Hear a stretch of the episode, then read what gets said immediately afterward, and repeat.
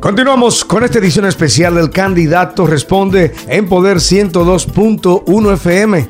Ahora le pasamos a Tony Méndez. Adelante, Tony. Gracias, sí, García. Y vamos a darle la bienvenida a la vicegobernadora del estado de Rhode Island que aspira a reelegirse en ese cargo, Sabina Matos. Saludos. Saludos, ¿cómo está, Tony? Muy bien.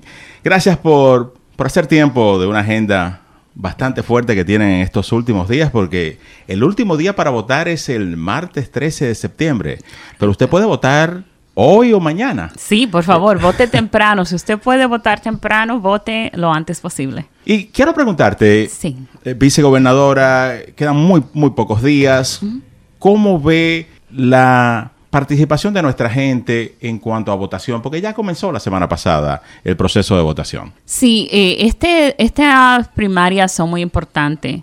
Eh, yo veo especialmente en la ciudad de Providence mucho entusiasmo porque está la competencia de la, de la alcaldía ahora mismo y hay mucho movimiento eh, político en la ciudad de Providence.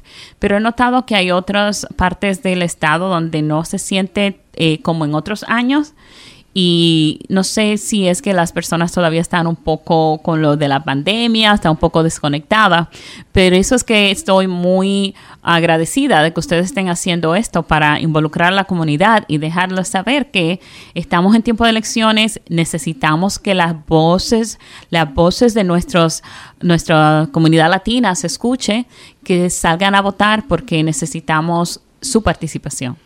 Muchas inquietudes que tiene la gente sobre lo que está sucediendo como reto para el estado de Rhode Island. Usted lo conoce hace muchos años, son cosas desafortunadamente que no se han arreglado en, décadas.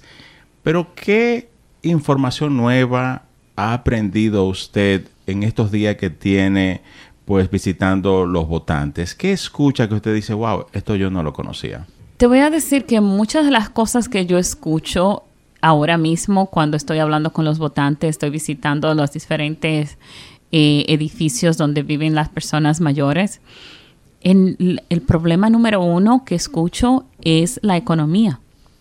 Todas las personas que estoy hablando me dicen que tan difícil es ahora cuando van a un supermercado y están tratando de con el mismo dinero que le estaba llegando el, año pasado, que no han recibido, especialmente esas personas que están en ingresos fijos y no, y no, no consiguen con su el mismo dinero con que lo mismo que ganaban no pueden extender el, el dinero el, el dólar lo suficientemente para poder comprar la misma cantidad de comida que compraban antes y, y, ah, escucho de muchas personas mayores que me dicen que el dinero no les alcanza para comprar comida y para pagar por las medicinas y tienen que decidir si van a comprar la comida o pagar la medicina. Eh, recuerdo hablando con una señora en East Providence que me dijo que pasó un mes sin su insulina porque no tenía dinero para cubrir los gastos de la insulina. Ese es uno de los uh, temas principales. El segundo tema es las viviendas. Y es- escucho este problema de que las personas no encuentran viviendas, no encuentran viviendas a precios asequibles. Eh, estaba ah, comunicándome y hablando con una, ah, recuerdo, en un centro de personas mayores y lo que escucho es que ellos quisieran a poder um, tener tranquilidad mental porque ellos están ahí en su, en su edificio donde ellos viven, pero ellos están preocupados porque su- sus hijos no pueden conseguir viviendas asequibles. Y entonces están preocupados, tú sabes cómo se ponen las personas mayores, preocupados por sus hijos, pero preocupa- preocupados por los nietos que no encuentran un lugar donde vivir. Así que esos temas, el costo de la vida y las viviendas continúan siendo los temas principales. ¿Y qué solución propone usted a estos retos de la economía Sí. y el costo de la vivienda? Los de la economía ahora mismo estamos en una inflación que es a nivel ah, de, eh, de todo el país, no nada más del Estado. Estamos esperando ver las respuestas que están llegando del, del gobierno federal.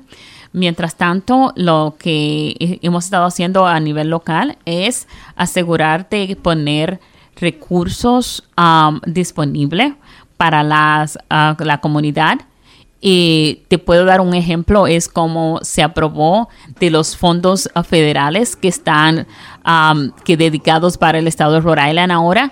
Se, y nosotros pudimos aprobar eh, que se dediquen 250 dólares por familia, por, por niño, para familias hasta tres niños y este dinero le va a llegar a las familias en octubre. Este es uno de los pasos que hemos estado tomando para poder aliviar todos los retos que las familias están sufriendo ahora mismo con el costo de la vida. Este es uno de esos recursos. Lo otro es el trabajo que he estado haciendo desde el principio en lo que se refiere a las viviendas y asegurar que más recursos sean dedicados a, las viviendas. estoy muy contenta de que se aprobó para este presupuesto de este año el tener 250, 250 millones de dólares que se han dedicado para las viviendas. A propósito de, ese dinero, que son millones de dólares, del gobierno federal eh, ya comenzó a llegar mucho dinero al estado de Rhode Island a través de diferentes proyectos. Por un lado, un proyecto de ley que tiene que ver con la infraestructura de construcción de las autopistas y ese dinero va a llegar al estado de Rhode Island. Por otro lado, eh, dinero que tiene que ver con la educación. También el gobierno estatal ha estado tomando pues prestado dinero para la construcción de escuelas.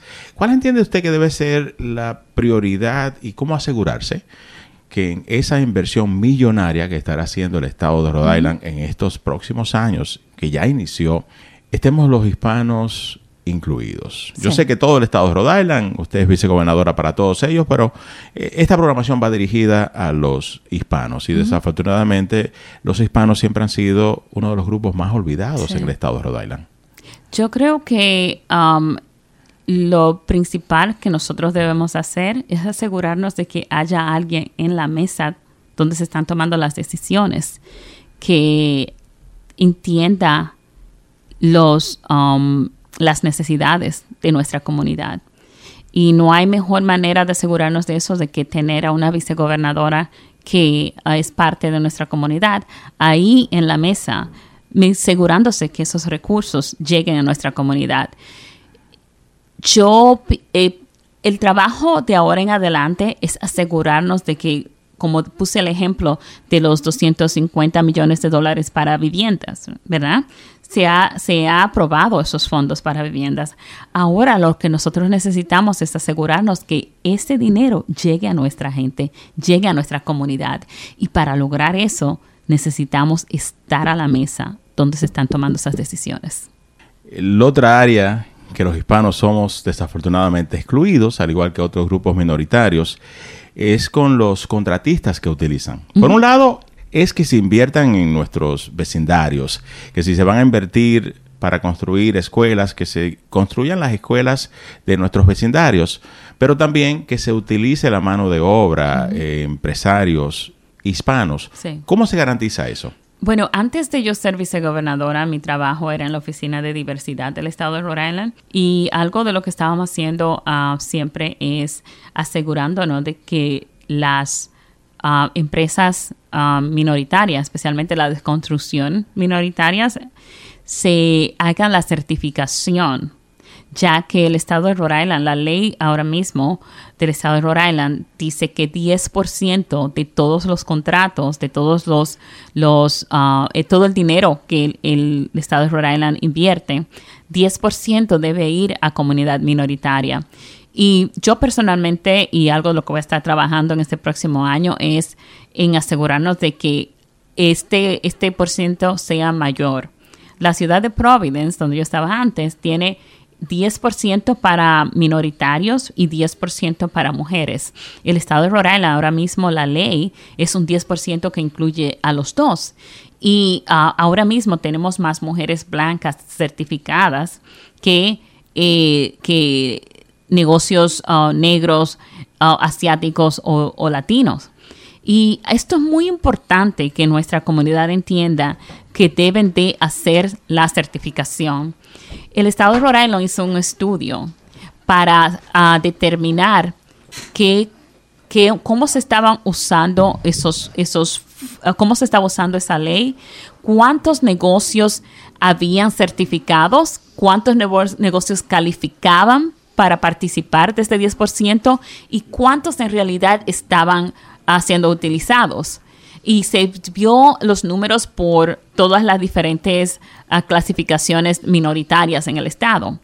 Y lamentablemente el número de uh, compañías hispanas certificadas era muy bajo. Y eso, cuando se, se hizo la determinación, si nosotros estamos eh, menos representados en, la, en, los, en los contratos, no dio la realidad porque no tenemos suficientes compañías certificadas. Cada vez que yo tengo la oportunidad y hablo con algún dueño de negocio, siempre le, les exhorto que hagan su certificación. Ya en la parte final de esta entrevista me gustaría saber, aparte de los miembros de su familia, ¿quién es una inspiración para usted que vive acá en el estado de Rhode Island?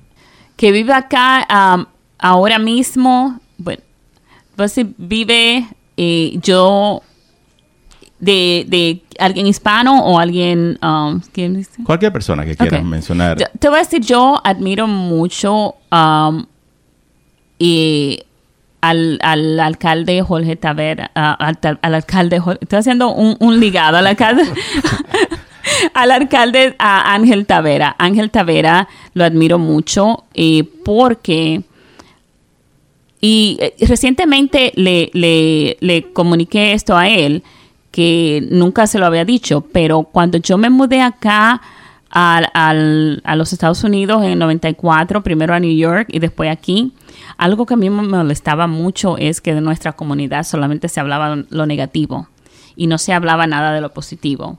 Y eso me molestaba mucho. Y cuando yo lo vi a él correr para ser ah, congresista en esos tiempos, eh, me alegró mucho y me sentí muy inspirada de ver que uno de nosotros estaba siendo reconocido por algo muy positivo.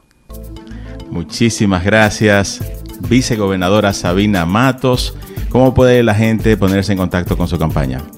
Pueden comunicarse conmigo a través del teléfono 401-400-1315.